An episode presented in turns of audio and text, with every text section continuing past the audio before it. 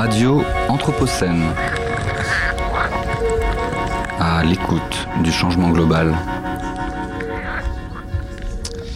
Et on commence la journée avec l'économie ne fait pas le bonheur et j'ai le plaisir d'accueillir Séverine Saleil. Bonjour. Bonjour. Alors vous êtes euh, maîtresse de conférence à l'Université Lyon 2 dans le laboratoire Coactis et vous avez coordonné un numéro spécial de la revue Système alimentaire Food System intitulé Les systèmes alimentaires de l'Anthropocène résilients, durables et apprenants, paru l'année dernière en compagnie de Bertrand Valiorg et Sophie Michel.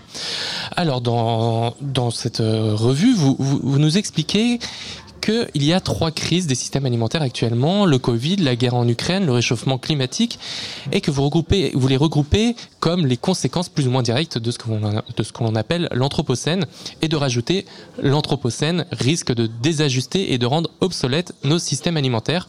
Est-ce que vous pouvez nous expliquer un petit peu plus comment? Euh, comment par euh, ben déjà la grande transformation finalement des, équilibres euh, géologiques du système Terre qui vont être provoqués, qui sont provoqués par, par l'Anthropocène et le fait que effectivement les, la, les activités euh, agricoles et l'organisation du système alimentaire actuel euh, va forcément être euh, perturbée à plusieurs niveaux, que ce soit de la production jusqu'à la logistique, la distribution, etc., par ces transformations. et du coup, les systèmes alimentaires vont se trouver face à un environnement finalement qui va devenir structurellement euh, volatile, incertain, complexe, ambigu, mmh. euh, et euh, du coup qui va nécessiter différentes adaptations, on va dire. Est-ce que vous pouvez nous donner, peut-être des exemples d'événements qui sont induits par l'Anthropocène qui peuvent bouleverser comme ça nos systèmes alimentaires? Quand, on, voit directement le lien entre enfin, alimentation et anthropocène sur euh, effectivement ce qu'on voit déjà hein, autour de la sécheresse, des, euh, impacts climatiques, euh, des problèmes effectivement de, production, mais il y a aussi effectivement les, crises politiques qui peuvent être induites, qui vont également venir perturber, par exemple, bah, le, le, système logistique alimentaire, pour donner deux exemples. Alors, on parle de système alimentaire. Qu'est-ce que ça signifie exactement, euh, ce, terme système alimentaire? Alors, système alimentaire, ben, euh, de façon assez basique, c'est de la fourche à la fourchette. Hein, donc, ça, concerne finalement tous les acteurs euh, du, qui permettent effectivement de, donner accès à une alimentation mmh. aux mangeurs. Euh, donc on, va aller euh, effectivement de, la production euh, jusqu'à la, la, transformation, la distribution, la logistique, etc. différents acteurs, on va dire. Et alors aujourd'hui, on le voit, il y a des manifestations à travers tout le pays qui portent essentiellement sur, ou plutôt contre l'Europe. Vous venez d'évoquer de la, de la fourche à la fourchette, qui est, qui est un plan européen également, qui est le nom d'un plan européen d'agriculture, enfin, concernant l'agriculture et l'alimentation. Et donc ces manifestations, elles portent plutôt contre l'Europe qui mettrait en place trop de mesures qui seraient trop complexes et trop nombreuses. Alors même que euh, certaines de ces mesures, elles sont destinées à s'adapter et à anticiper les crises induites par l'Anthropocène. Dans quelle mesure est-ce que vous pensez que, ce mouvement et ces revendications, elles soient compatibles avec euh, les enjeux qu'on vient de souligner? Alors, euh, compatible, effectivement, c'est à discuter. En tout cas, illustrative, on va dire, des enjeux, euh, je pense qu'elles le sont. C'est-à-dire, effectivement, du fait que face à ces évolutions de contexte, il y a à la fois des adaptations qui, sont nécessaires et aussi des, représentations des enjeux, on va dire, qui sont différentes selon les différents acteurs du système alimentaire, qui finalement ne vont pas euh, ne vont pas envisager. Euh, nous, dans le, dans le numéro spécial, on, a pas mal utilisé notamment la notion de résilience, euh, qui finalement ne vont pas envisager la, résilience avec les mêmes objectifs. Derrière et aussi les mêmes frontières autour du système, hein. c'est-à-dire qu'effectivement on, on, a des questionnements sur euh, bah, la résilience euh, pour qui euh, Est-ce qu'on va mobiliser uniquement des, ressources internes de l'organisation Est-ce qu'on va rentrer dans des formes de collaboration C'est des questionnements que mhm. posez. Justement, là, vous parlez de résilience et qu'il y a des visions, des objectifs différents de la résilience. Est-ce que vous pouvez nous, expliquer quels, seront, quels seraient les vôtres dans l'objectif pour ces systèmes alimentaires de s'adapter à l'Anthropocène et quelles pourraient être les différences avec celles qu'on entend lors de ces manifestations? Euh, alors, je ne sais pas si forcément il faut voir, euh, disons, les, choses avec autant de, voilà, de dualité. Euh, effectivement, euh, même, enfin, même au niveau effectivement des manifestations, on voit bien que euh, les, enfin, les, euh, les, objectifs et les revendications sont quand même différentes selon les, les, les acteurs. C'est un mouvement qui est très complexe, effectivement, on le voit. Donc, mais effectivement, la, la, la, résilience, en fait, elle a quand même une connotation positive plutôt et assez ambiguë, ce qui a favorisé effectivement l'appropriation un peu de ce terme par différents acteurs aux intérêts finalement qui peuvent être assez éloignés.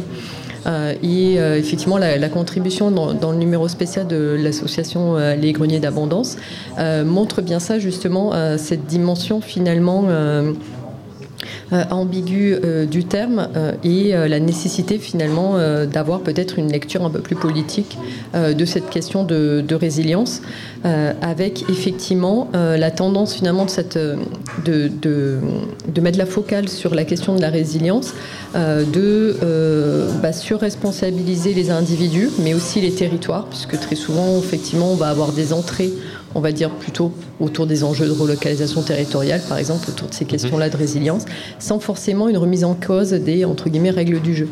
Euh, qui effectivement vont, vont, correspondre aux conventions économiques, à la législation, aux traités commerciaux. et du coup, effectivement, euh, c'est un, risque important d'aborder, on va dire, la question de, l'adaptation en fait euh, des systèmes alimentaires à l'anthropocène uniquement par le prisme de la résilience, euh, parce qu'effectivement il y a cette dimension, dimension ambiguë du terme. Parce que ce qu'il faut dire, c'est qu'on peut être résilient sans pour autant être durable. La durabilité qui est un autre terme. C'est-à-dire qu'on l'a bien vu hein, d'ailleurs euh, face aux différentes crises. Pour l'instant, nos systèmes alimentaires entre guillemets sont résilients dans la mesure où effectivement ils ont absorbé un certain nombre de chocs et euh, on continue euh, à avoir une alimentation. Alors il y a plein d'imperfections sur des questions d'accès ou autre, mais la sécurité alimentaire a été maintenue durant les différentes crises.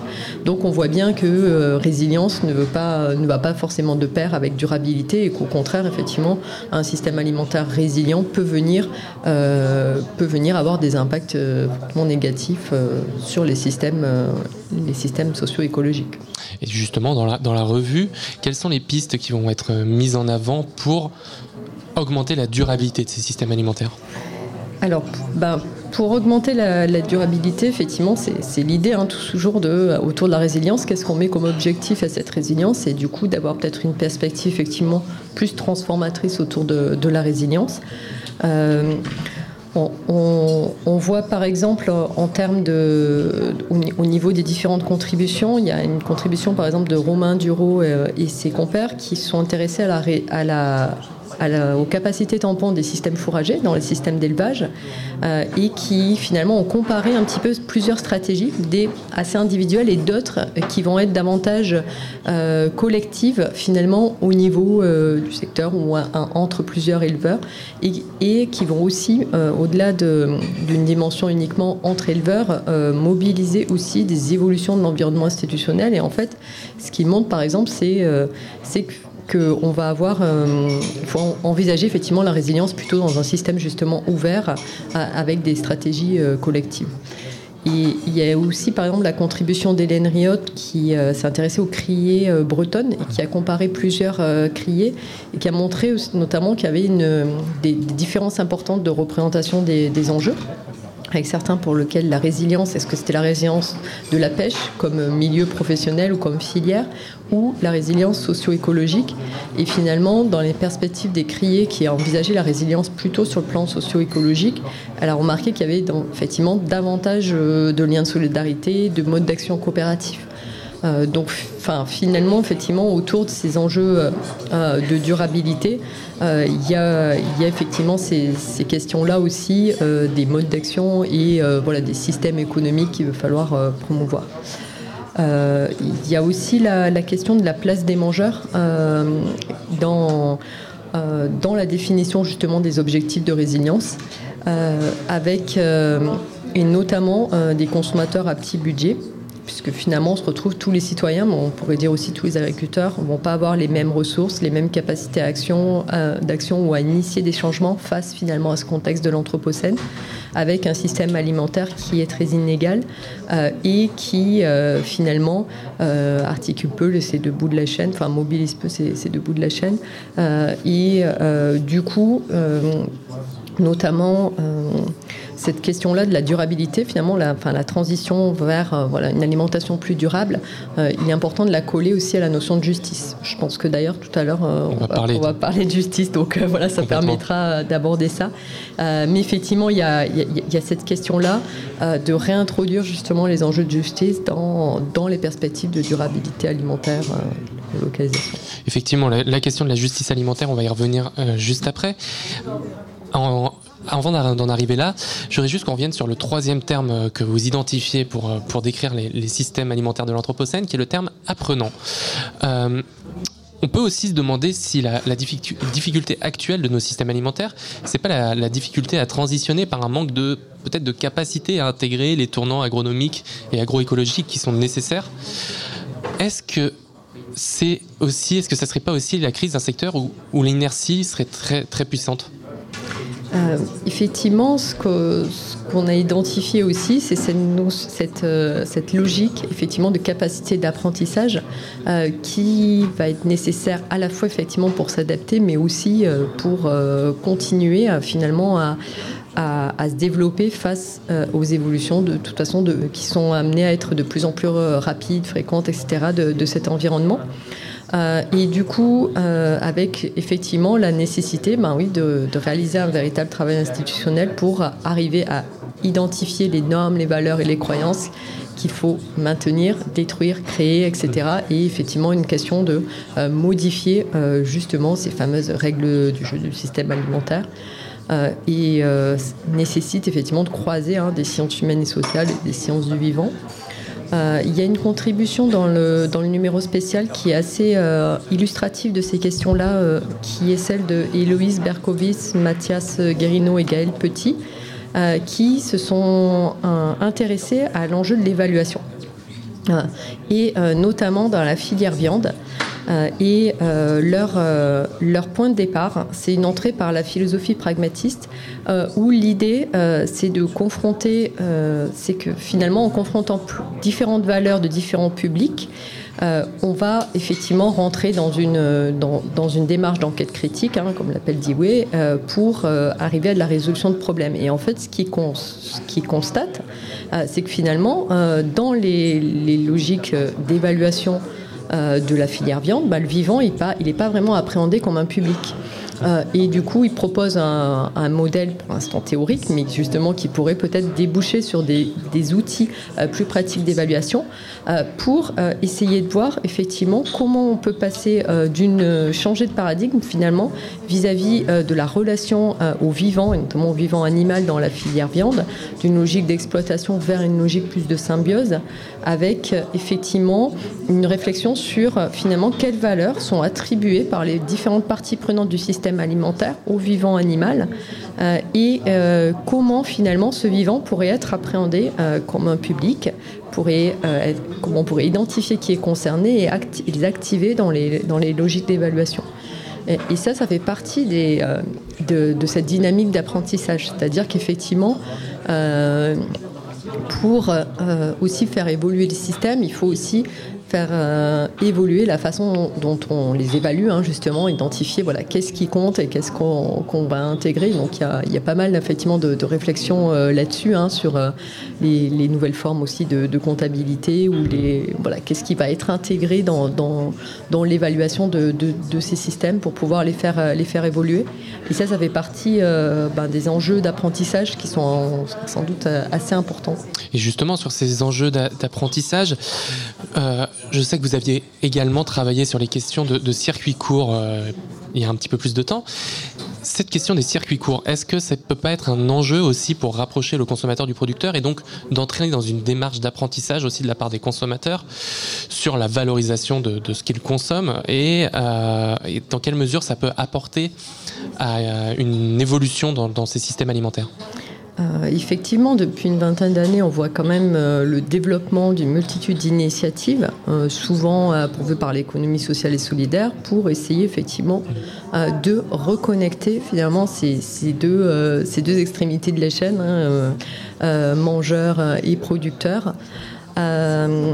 Toutefois, effectivement, on s'aperçoit qu'elles euh, peinent finalement à faire système euh, ces différentes euh, initiatives.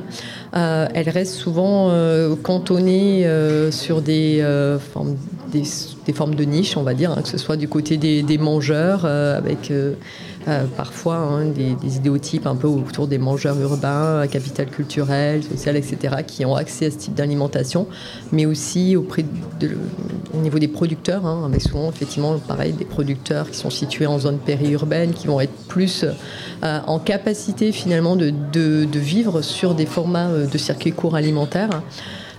et, et du coup, ben, une difficulté majeure qui va être euh, autour de cette euh, de ces problématiques pour faire système, c'est effectivement cette, euh, que l'alimentation est toujours pensée dans une économie, on va dire, plutôt conventionnelle, euh, bah, marchande, euh, et qu'effectivement, il y a sans doute peut-être un pas de côté à faire pour envisager l'alimentation davantage comme un bien commun et qui pourrait, en tout cas, sortir une partie, on va dire, peut-être à minima, du système alimentaire, de cette logique de marché. Mmh. ça fait partie, par exemple, des, des, projets hein, qui sont portés autour des logiques de sécurité sociale de l'alimentation, par exemple, qui euh, effectivement euh, bah, portent cette visée de finalement, peut-être pour arriver à, modifier euh, le, système alimentaire, il faut arriver à le sortir d'une logique de marché. Ah, pardon. il n'y a pas de souci? justement, pardon. vous, vous, parlez de faire système pour les, pour les systèmes alimentaires, justement.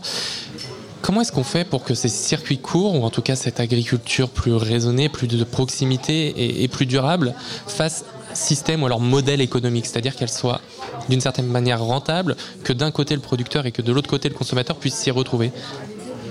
Oui, ça fait partie effectivement euh, ben, des enjeux importants qui sont encore euh, fortement pas vraiment résolus, hein, mais euh, sur lesquels il y a, plusieurs pistes qui sont étudiées. Et ça, rejoint hein, ces enjeux d'économie sociale et solidaire, c'est-à-dire qu'effectivement, des modèles de ce type-là sont sans doute viables si on arrive à des modèles hybrides qui vont articuler, certes, des ressources marchandes, mais aussi des ressources redistributives. Hein. donc on a un rôle effectivement important des, pouvoirs publics euh, pour pouvoir euh, favoriser finalement euh, le, développement de, ce type d'initiative et leur interconnexion pour justement faire système. et puis effectivement aussi d'autres ressources hein, qui, peuvent jouer comme les ressources réciprocitaires, les échanges, les logiques de don contre don, le bénévolat, etc., mhm. qui, qui, sont nécessaires sans doute pour rentrer dans ces dynamiques-là. Mais on le voit que euh, enfin, la, question des, règles du, jeu, euh, du système dans son ensemble euh, se pose, hein, puisque souvent il y a, des verrous aussi. si on prend l'exemple par exemple au niveau de l'aide alimentaire, euh, effectivement, pour arriver, par exemple, à euh, introduire davantage de pratiques euh, d'alimentation de, qualité dans l'aide alimentaire, on voit très bien que effectivement, le système en lui-même d'approvisionnement de l'aide alimentaire est un point très bloquant pour, pour introduire ces, logiques davantage de circuits courts et de proximité. Pardon, et justement, cette question de l'aide alimentaire et donc de plus globalement de la justice alimentaire, qui est un thème que vous travaillez euh, plus récemment, ce thème-là, on l'entend pas actuellement dans les, manifestations des agriculteurs. Est-ce que, ni dans les médias d'ailleurs, est-ce que vous pensez que c'est un débat et un thème qui est, qui est, oublié du champ public, médiatique, politique actuellement? Euh, oublié complètement, je, ne pense pas, parce qu'on a quand même euh, beaucoup entendu parler de précarité alimentaire euh, et euh, de ces enjeux-là. maintenant, effectivement, est-ce que les interconnexions sont systématiquement faites? Peut-être pas. Et, ça, fait partie, oui, ça fait partie en tout cas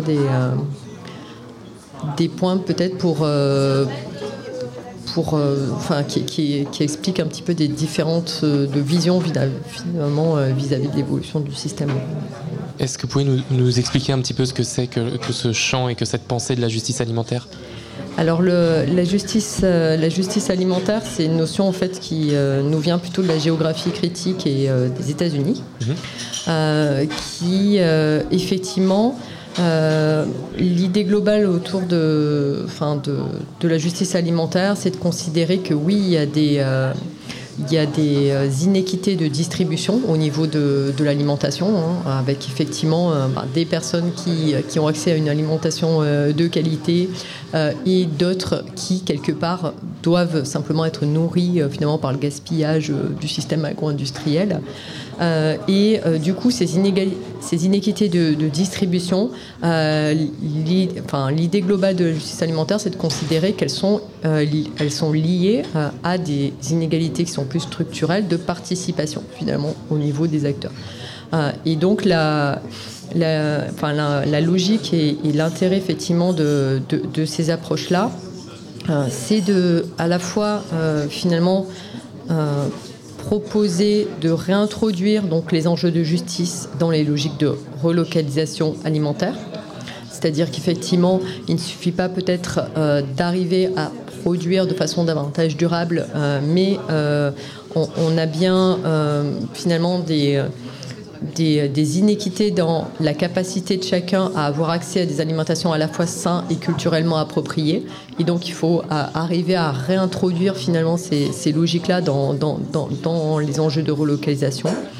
Euh, que aussi la qualité alimentaire, il faut la considérer de façon plurielle.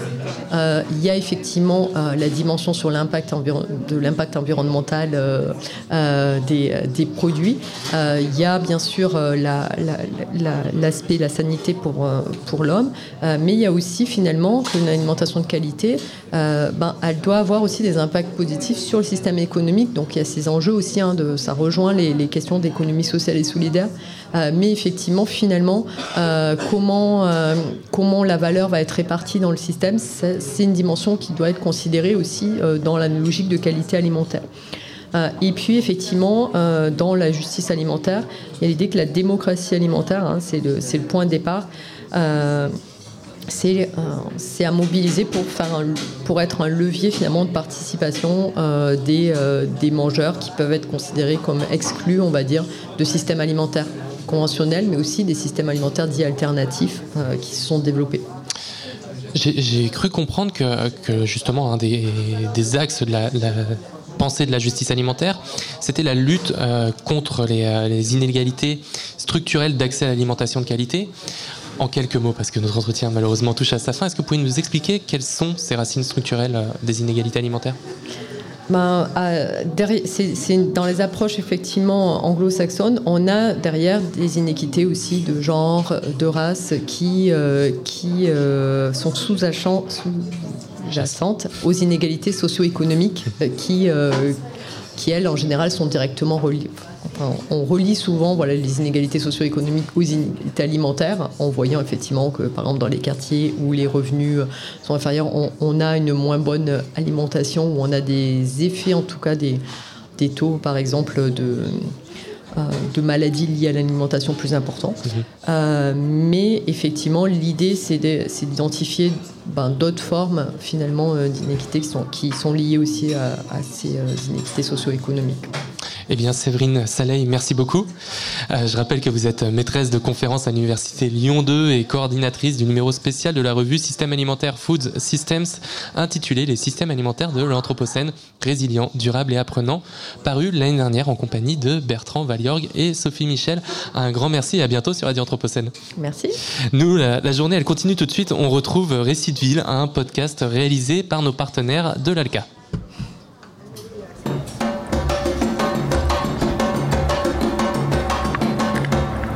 Radio Anthropocène à l'écoute du changement global.